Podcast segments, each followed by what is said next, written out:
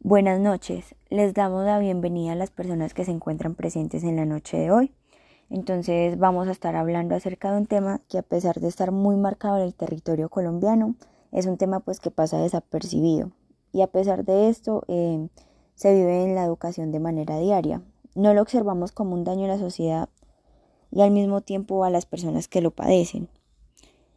Entonces en esta noche estaré acompañada de Andrea Sepúlveda y Camila Reyes y quien les habla Isabela Ríos.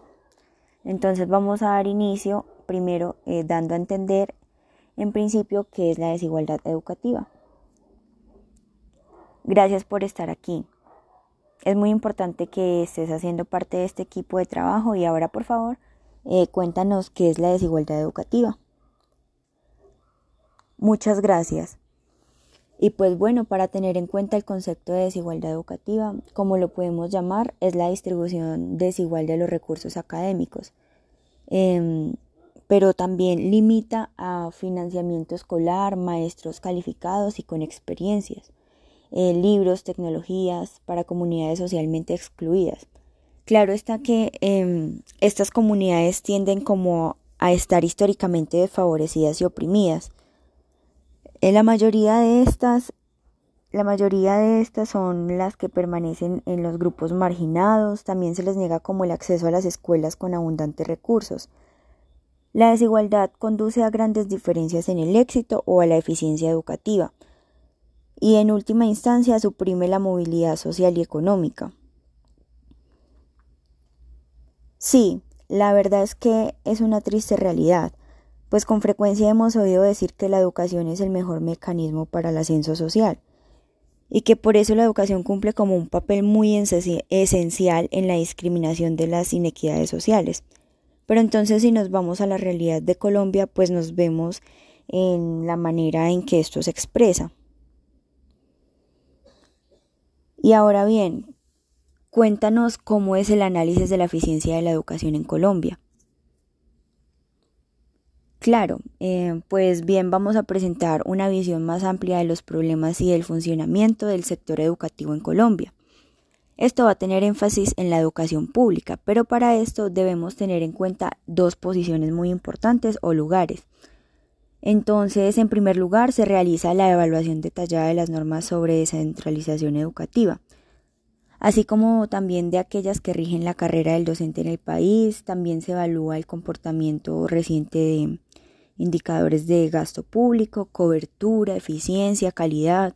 Se presentan algunas eh, comparaciones internacionales y el esquema de remuneración e incluso también incentivos de los docentes. Y en segundo lugar, eh, se mide el impacto sobre el rendimiento académico de factores asociados al colegio y al entorno socioeconómico de los estudiantes. También se estiman los niveles de eficiencia de una muestra de 4.542 colegios públicos y privados en el año 2002.